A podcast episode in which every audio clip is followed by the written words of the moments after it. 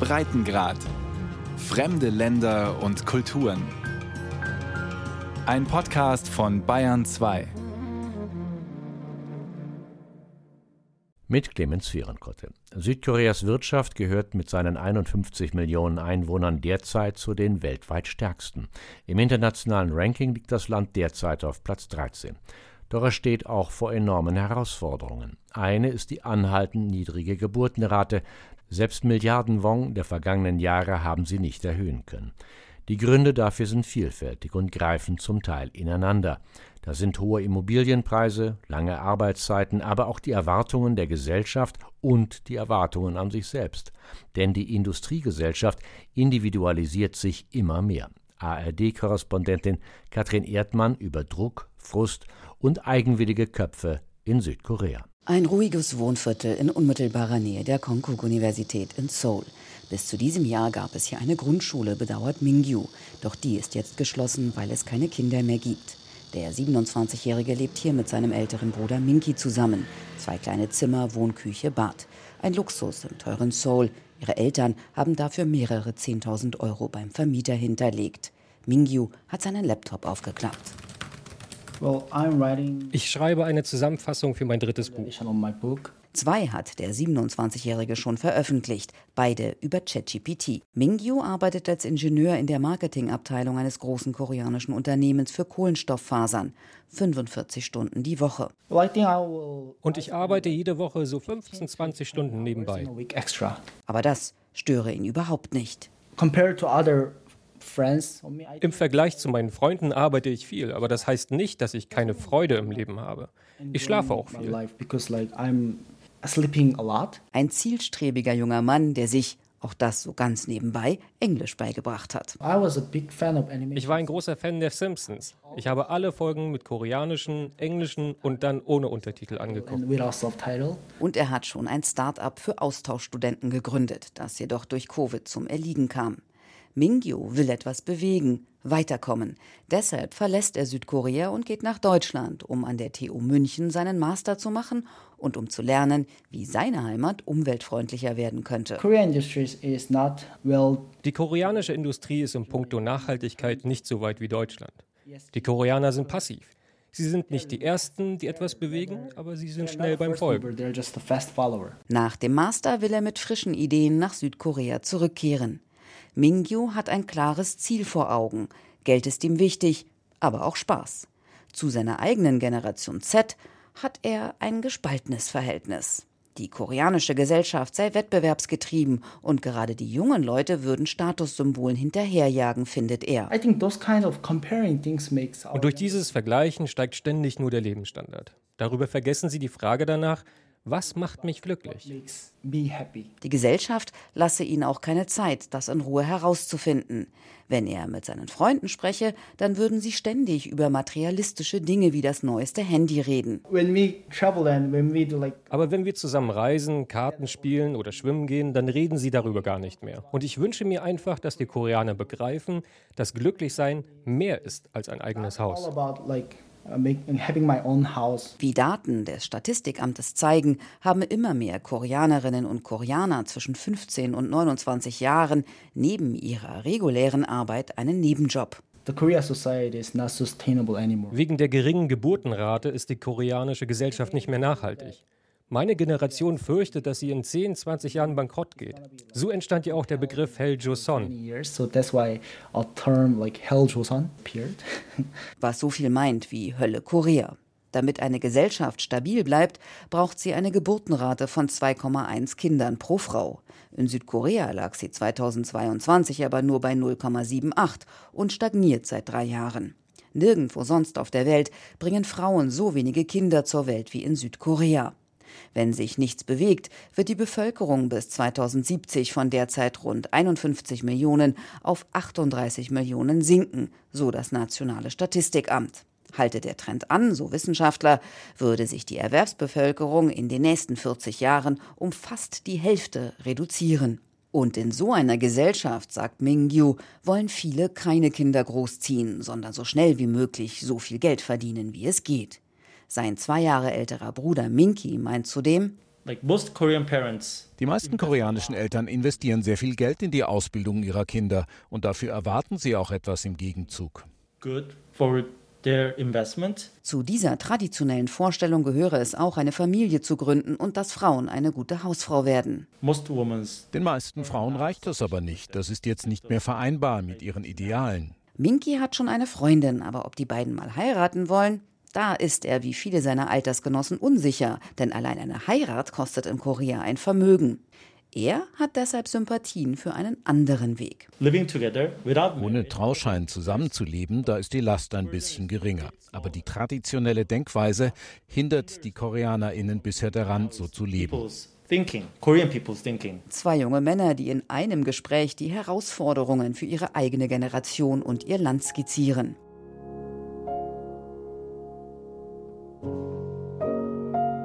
Love Yourself von der koreanischen Popband BTS. Soziologieprofessor Shin Jin-wok sieht in dem Song die Herausforderungen, vor der die junge koreanische Generation steht. Individualisierung und Wettbewerb. Der wirtschaftliche Aufschwung seines Landes sei rasant gewesen, man habe sich an ein gutes Leben gewöhnt. Aber inzwischen hat sich das Wirtschaftswachstum verlangsamt und das heißt, es gibt weniger gute Jobs und die junge Generation muss von klein auf um diese Jobs kämpfen. Mehr als 30 Prozent der Koreaner arbeiteten in einem unsicheren Beschäftigungsverhältnis. In der jungen Generation sind es sogar mehr als 40 Prozent. Die zudem häufig in Teilzeit arbeiten. Das führe innerhalb dieser Gruppe zu einer immer größeren Spaltung.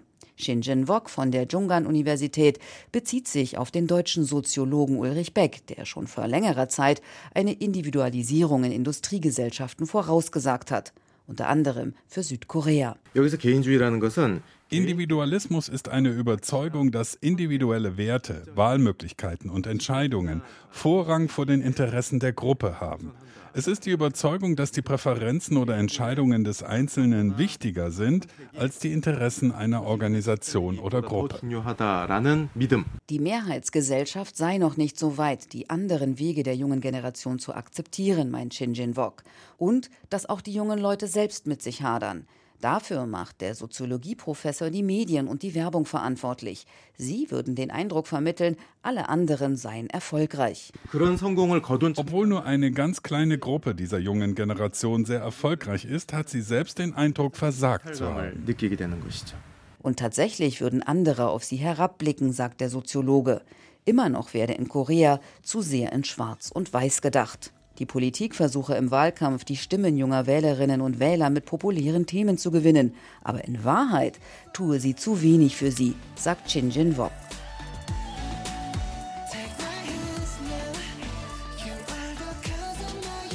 Ein Beispiel dafür ist ein Vorfall Anfang August. Ein alter Mann schlägt auf das Foto einer Politikerin ein und ruft, da ich sie ja nicht direkt schlagen kann, haue ich stattdessen das Foto. Die symbolische Geschlagene sieht dem alten Mann tatenlos zu. Was den Vorsitzenden der koreanischen Seniorenvereinigung so in Rage gebracht hat, die Abgeordnete der demokratischen Oppositionspartei hatte dafür geworben, jungen Wählern anteilig mehr Stimmrechte zu gewähren, denn sie würden schließlich auch über die Zukunft des Landes bestimmen. Eine Idee, die gut bei jungen Menschen ankommen dürfte, auch wenn sie von Anfang an zum Scheitern verurteilt war. Dass die Politik zu wenig für junge Menschen tut, sieht Chong Se-jong vom Korea-Institut für Gesundheit und Soziales ähnlich. Vor allem für Frauen. Die 42-Jährige arbeitet rund drei Autostunden von Seoul entfernt in der Trabantenstadt, die Sejong und damit fast genauso wie sie heißt. Hier sind viele Ministerien und Forschungsinstitute angesiedelt.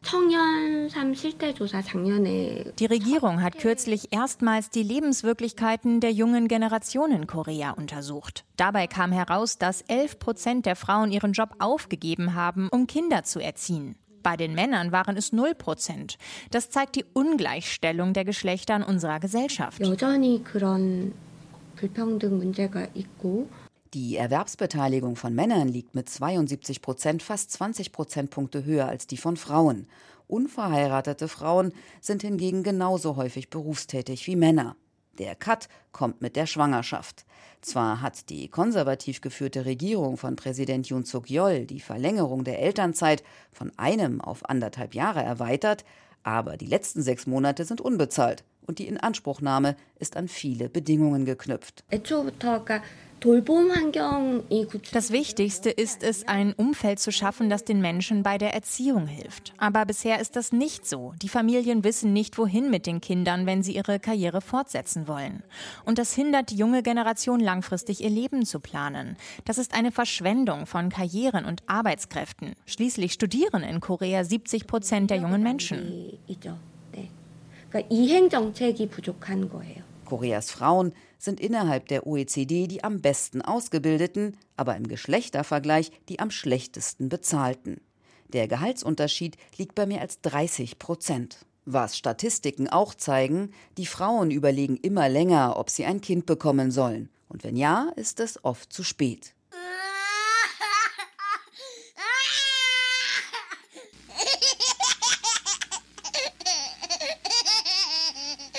Damit wieder mehr Kinder zur Welt kommen, muss man manchmal mit Traditionen brechen, findet die Abgeordnete Hong Hien, selbst Mutter einer Tochter und Vorsitzende der Partei für ein Grundeinkommen, einer kleinen Oppositionspartei. Ich habe ein Gesetz vorgeschlagen, damit unverheiratete Paare zusammenleben und ein Kind haben können. In Europa liegt der Anteil unverheirateter Eltern bei 30 Prozent, in Korea nur zwischen 2 und 3 Prozent. 3%, 2% 정도? Dann hätten solche Paare dieselben Rechte wie Verheiratete und bekämen dieselbe finanzielle Unterstützung.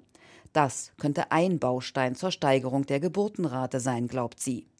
Bei den beiden jungen Brüdern Mingyu und Minki würde das auf jeden Fall gut ankommen. Die resolute Politikerin ist in Südkorea vor allem wegen ihres Kampfes gegen sogenannte kinderfreie Zonen bekannt. Das sind Cafés und Restaurants, in denen Kindern bis zu zwölf Jahren der Zutritt verboten ist. Ein solches befindet sich zum Beispiel hoch über den Dächern Souls. Ein Café mit spektakulärem Ausblick auf mehreren Etagen mit Sitzblöcken aus Beton und Holz. Auf der gläsernen Eingangsfront steht gedruckt No Kid Zone und an der Kasse gleich nochmal auf einem blauen Plastikaufsteller. Der Zutritt sei Kindern verboten, weil die Möbel scharfkantig seien und Alkohol ausgeschenkt werde, heißt es auf Nachfrage. Doch genaue Auskunft könne nur der Chef geben. Der sei allerdings nicht da und wird auch später nicht auf Anfragen reagieren. Sang Jun und Yunji kommen gerade aus dem Café. Dass Kinder hier verboten sind, wussten sie nicht. Man muss das natürlich von Fall zu Fall betrachten. Aber prinzipiell finde ich solche kinderfreien Orte gut. Denn es gibt einige Kinder, die sich in Restaurants laut und rücksichtslos verhalten. 저는 개인적으로 그렇게 생각을 하고 있습니다. Sang Juns 25-jährige Freundin Yunji sieht das ein wenig anders. Aus meiner Sicht ist das eine klare Diskriminierung von Kindern, aber es gibt inzwischen zum Glück auch eine Gegenbewegung. Restaurants und Cafés, die explizit Kinder willkommen heißen. Davon braucht es noch mehr. Ins kinderfreie Café würde Yunji trotzdem wiederkommen. Umfragen haben ergeben, dass die Mehrheit der Koreanerinnen und Koreaner solche Orte gut und richtig findet. Die Stadt Seoul hat solche Zonen bisher nicht verboten, sondern wirbt für kinderfreundliche Einrichtungen und vergibt auch entsprechende Aufkleber.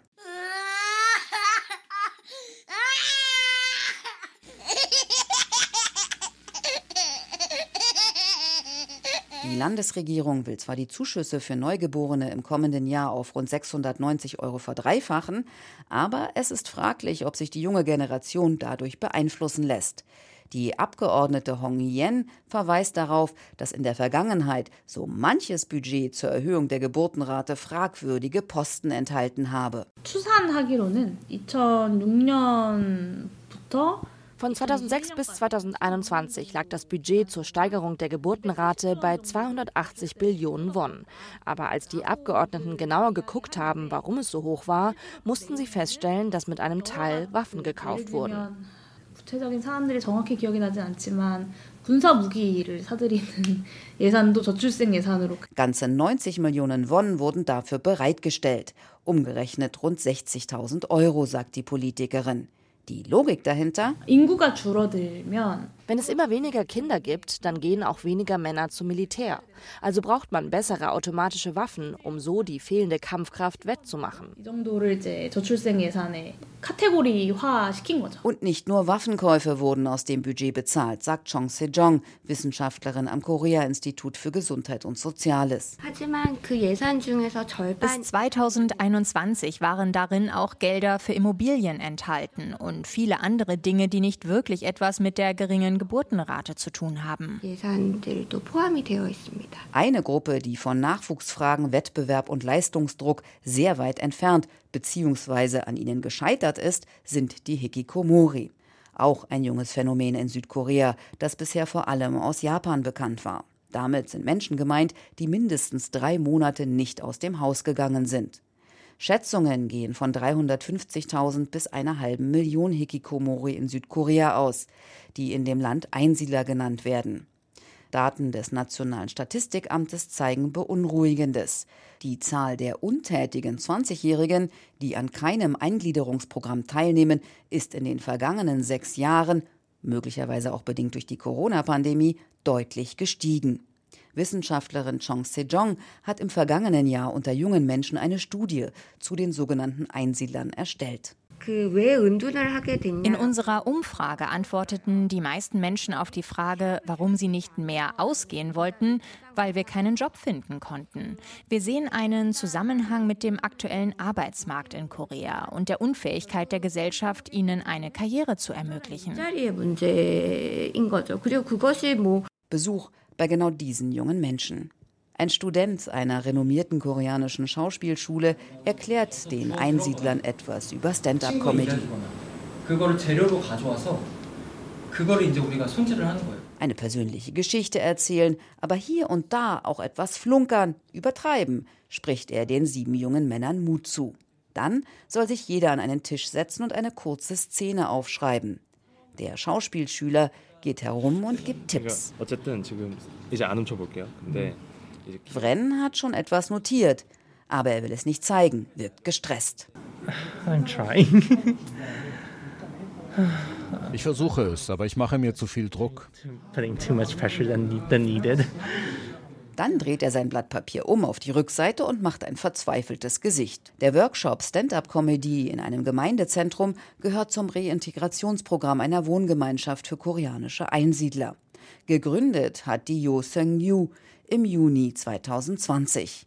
Seung-yu war selbst Einsiedler, kam erst durch eine japanische Hilfsorganisation wieder raus und gründete dann die Not Scary Company, also zu Deutsch etwa das keine Angst Unternehmen. In der Wohngemeinschaft gibt es ständig wechselnde Abendworkshops. Der 29-Jährige erklärt, was das Besondere an dem aktuellen Projekt ist. 스탠드업 코미디는 멤버들은 다 하고 싶어 하진 않아요. nicht alle finden das gut, denn Stand-up-Comedy ist sehr herausfordernd. Aber ich denke, es ist genau das Richtige, denn ich glaube, es ist das Schwierigste überhaupt, Menschen zum Lächeln und Lachen zu bringen. Und wenn ihnen das gelingt, wird ihnen das eine Menge Selbstvertrauen geben. Und jeder hat seine ganz eigene Geschichte zu erzählen. Eine Schwäche werde so zu einer Stärke. Und die Teilnehmenden können wieder beginnen, Beziehungen zu anderen Menschen aufzubauen. Die Wohngemeinschaft liegt versteckt in einer Gasse einer ruhigen Wohngegend im Norden Seouls, etwa zehn Minuten fußläufig vom Gemeindezentrum entfernt. Es regnet in Strömen. Seung-yu zeigt die Miniräumlichkeiten. Hier bereiten wir in der Regel unser Essen vor und hier sind noch zwei Schlafräume für die Mitbewohner. Mit ihm sind sie derzeit zu viert. Geschlafen wird in Etagenbetten. Dazu steht in jedem Raum ein Tisch. Das Bad wird geteilt. Im Nachbarhaus gibt es eine weitere WG. Derzeit wohnen in beiden nur Männer, aber das sei Zufall. Die Nachfrage sei von beiden Geschlechtern gleich. Die Einrichtung finanziert sich selbst, staatliche Hilfe bekommt sie nicht. In der WG fangen alle mit einer täglichen To-Do-Liste an. Jeden Tag sozusagen ein kleines Erfolgserlebnis schaffen. Das können ganz unterschiedliche und einfache Dinge sein. Bei manchen ist das schon, sich zu waschen, bevor sie ins Bett gehen. Oder nicht mehr als fünf Minuten zu einer Sitzung zu spät zu kommen. Oder niemanden abwertend zu behandeln. Es geht um ganz kleine Schritte. Sie sollen sich wohlfühlen, aber auch etwas tun, denn in der Regel sind diese Menschen sehr lethargisch. Lucio lebt seit dem Frühjahr in der Wohngemeinschaft. Der Blick des 23-Jährigen ist unruhig, suchend. Die mitgebrachte Visitenkarte faltet er innerhalb einer halben Stunde so oft auseinander und zusammen, dass man sie danach in den Müll schmeißen kann. Er erklärt das so. Ich habe Angst vor der Zukunft und viele Traumata der Vergangenheit. Als er in der Oberschule war, wurde er in der Schule stark gemobbt. Er schloss sich ein. Für fünf Jahre was er in der Zeit zu Hause gemacht habe. Er lässt sich Zeit mit der Antwort. Die meiste Zeit habe ich Videos geguckt, mit dem Smartphone gespielt oder mich sexuell befriedigt. Glücklich wurde er dadurch allerdings nicht. Ich war sehr einsam und wollte nicht mehr leben. Lucio kommt aus einem gut situierten Elternhaus. Er wuchs mit einer Nanny auf, wurde streng erzogen, aber geredet wurde in der Familie nie. Auch als er nicht mehr in die Schule gehen wollte, interessierten sich seine Eltern nicht dafür. Hier in der Wohngemeinschaft gucke er nicht mehr so viel Fernsehen und habe sogar schon einiges gelernt. Ich weiß, wie man kocht und Wäsche macht. Der großgewachsene junge Mann mit runder Brille redet eigentlich nicht mit Journalisten. Hier macht er jedoch eine Ausnahme, weil, Überraschung, Lucio spricht auf einmal sogar Englisch. Ah, German music. I love very love German music. Und zwar nicht irgendwelche, sondern deutschen Rap. Zum Beispiel diesen hier.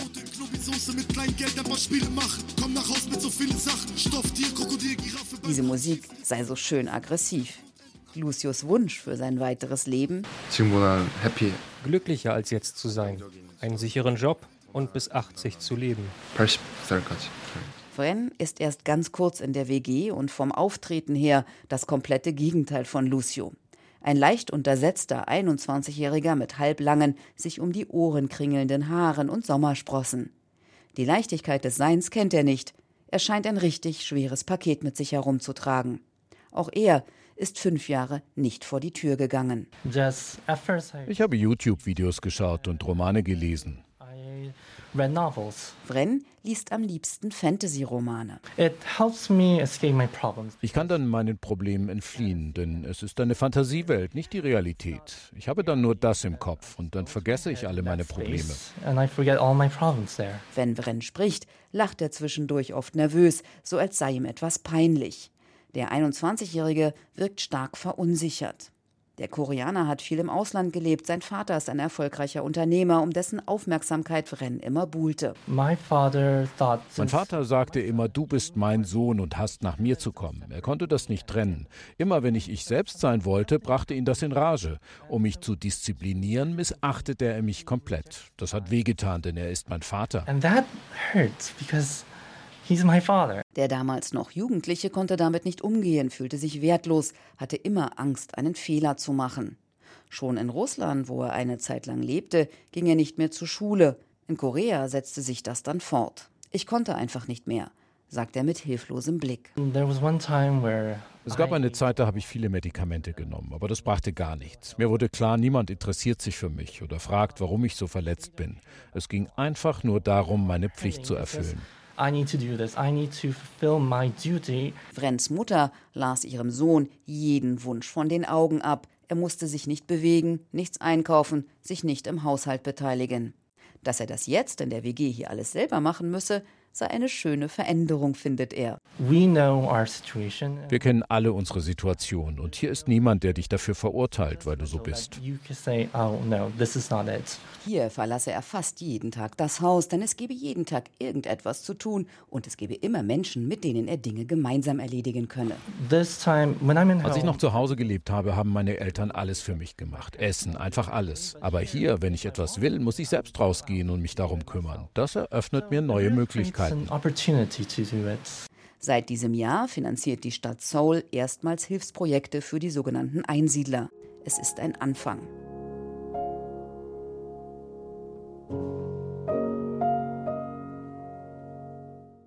Katrin Erdmann über Südkoreas individualisierte Gesellschaft. Redaktion Clemens Zierenkotte. Diese Sendung können Sie wie alle Breitengrad-Sendungen auch in der ARD-Audiothek nachhören und die Sendereihe natürlich auch gerne abonnieren.